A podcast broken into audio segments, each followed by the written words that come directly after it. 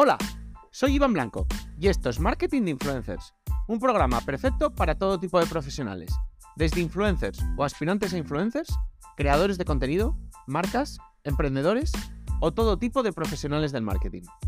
Aquí desterraremos mitos y prejuicios que existen contra este sector.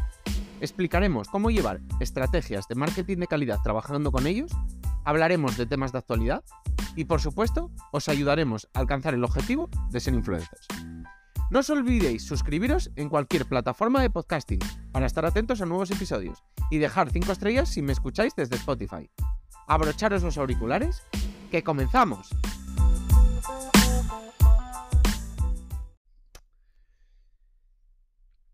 Como os dije ayer, estamos haciendo la tres días especiales en el que abordaremos las ventajas de una vez eres influencer de si trabajar con una agencia, si trabajar con un representante o, bueno, hacerlo tú por tu cuenta, digamos.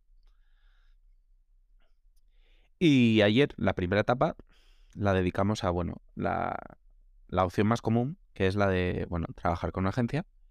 Y hoy la queríamos destinar a, bueno, lo que yo creo que es la, la segunda más común, porque al final es difícil saber esto porque mucha gente no sabe si cuando trabaja con un representante al final, si, si es porque trabaja solo o trabaja con un representante, porque bueno, muchas veces habla en nombre de, del influencer o, o, porque simplemente, bueno, pues muchas veces el, el, influencer se lo gestiona él solo, pero bueno, recibe ayuda, entonces al final es casi un representante, digamos.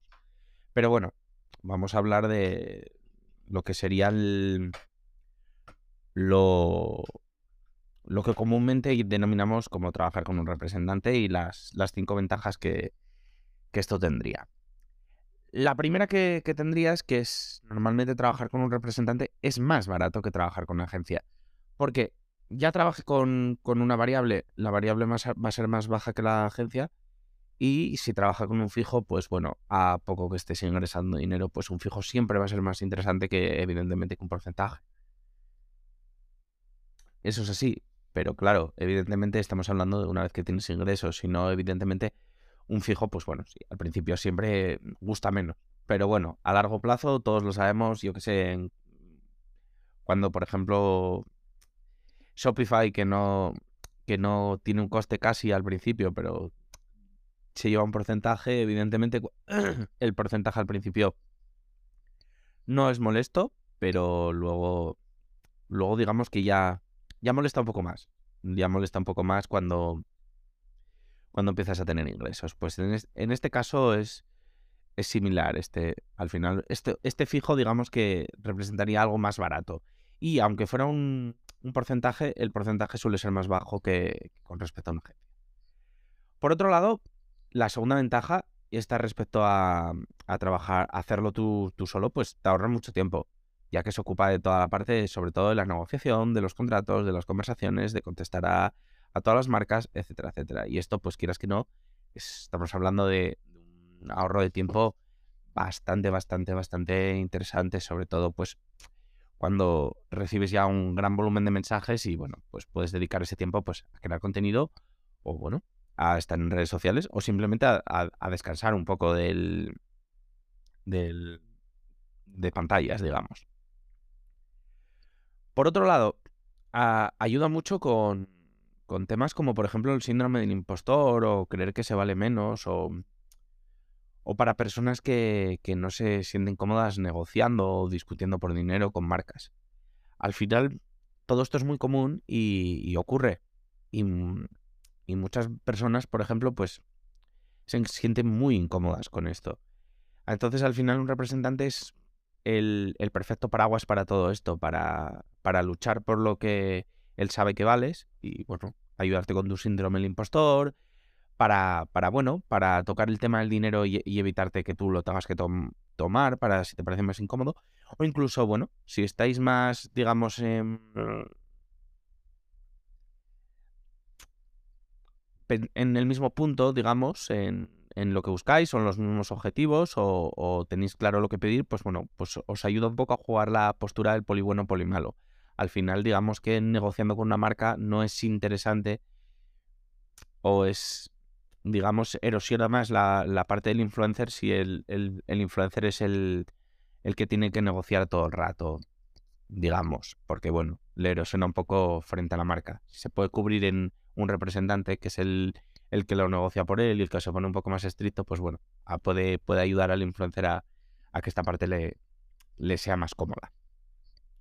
Por otro lado, ayuda, ayuda a, no, a no trabajar solo. Mucha gente, yo, yo lo he vivido y lo vivo, que trabajamos muchas horas solos, pues muchas veces te, sientes, te sientes un poco aburrido, un poco solo en el, en el trabajo. Siempre es mucho más interesante cuando, cuando tienes alguien con quien hablar de, las cosas que te están sucediendo en el trabajo. Ya no hablamos solo de con quién hablar, porque bueno, puedes, eh, puedes vivir con, otra persona, eh, puedes tener muchos amigos, pero no, no, vas a ir a, digamos, a contarles todo el rato lo que está pasando en tu trabajo. Sin embargo, muchas veces pues te apetece hablar de, de, tu trabajo.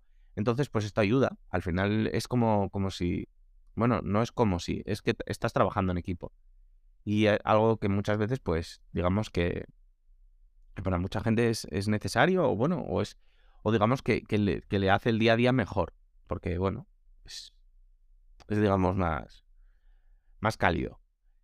Y por último, eh, digamos que al final, y un poco también hablando con, relacionándolo con la parte de la agencia, al final ese representante de la agencia y este representante son, digamos, la misma figura y son un poco la persona que, te acompaña, lo que habíamos dicho antes, a, eventos, a, a, todo tipo de, bolos y además, por ejemplo, en los eventos, en este caso que sois un equipo, eh, puede ayudarte mucho porque digamos que si queréis sacar de estos eventos networking, si queréis em, ayudaros de quién es quién, este, bueno, pues mira, este es el representante de tal marca que estuve hablando con él, os presentáis gente, os, os enlazáis un poco y al final os, puede ayudar, os puede ayudar mutuamente.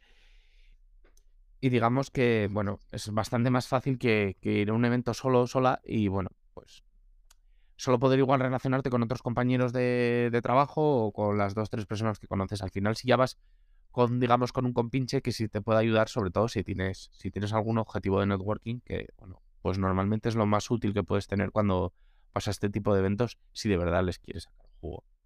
Y bueno, pues estas son las, yo creo, las cinco ventajas más claras de tener un representante de influencers.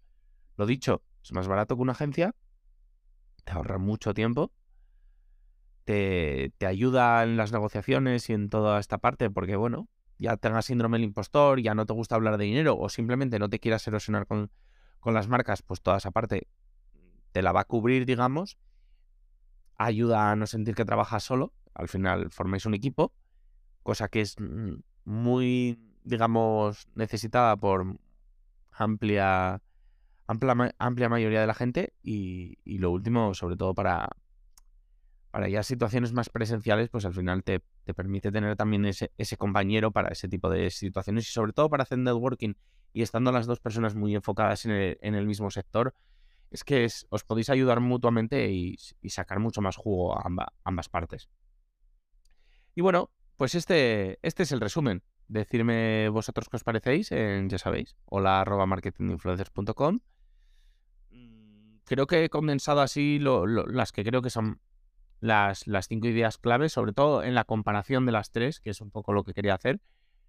Seguro que, que existe alguna más. Me la, me la podéis escribir y, y, también si, si, veis alguna desventaja, por supuesto que también me encantaría oírla. Y ojalá en un, en un futuro podamos traer a un representante de influencers y nos cuente un poco cómo, cómo funciona y bueno, que nos, nos hable alrededor de su trabajo. Y nada, pues nos vemos en el último episodio, que es el de, bueno, al final de la, la tercera, la tercera pata, que sería, pues sí, ni con agencia ni con representante, comértelo, comértelo tú todo, es decir, un poco pisártelo tú, comértelo tú y bueno, pues, que es la, la otra opción y bueno, tiene sus cosas malas, pero también tiene sus cosas buenas. Así que nada, nos vemos en el próximo episodio y adiós.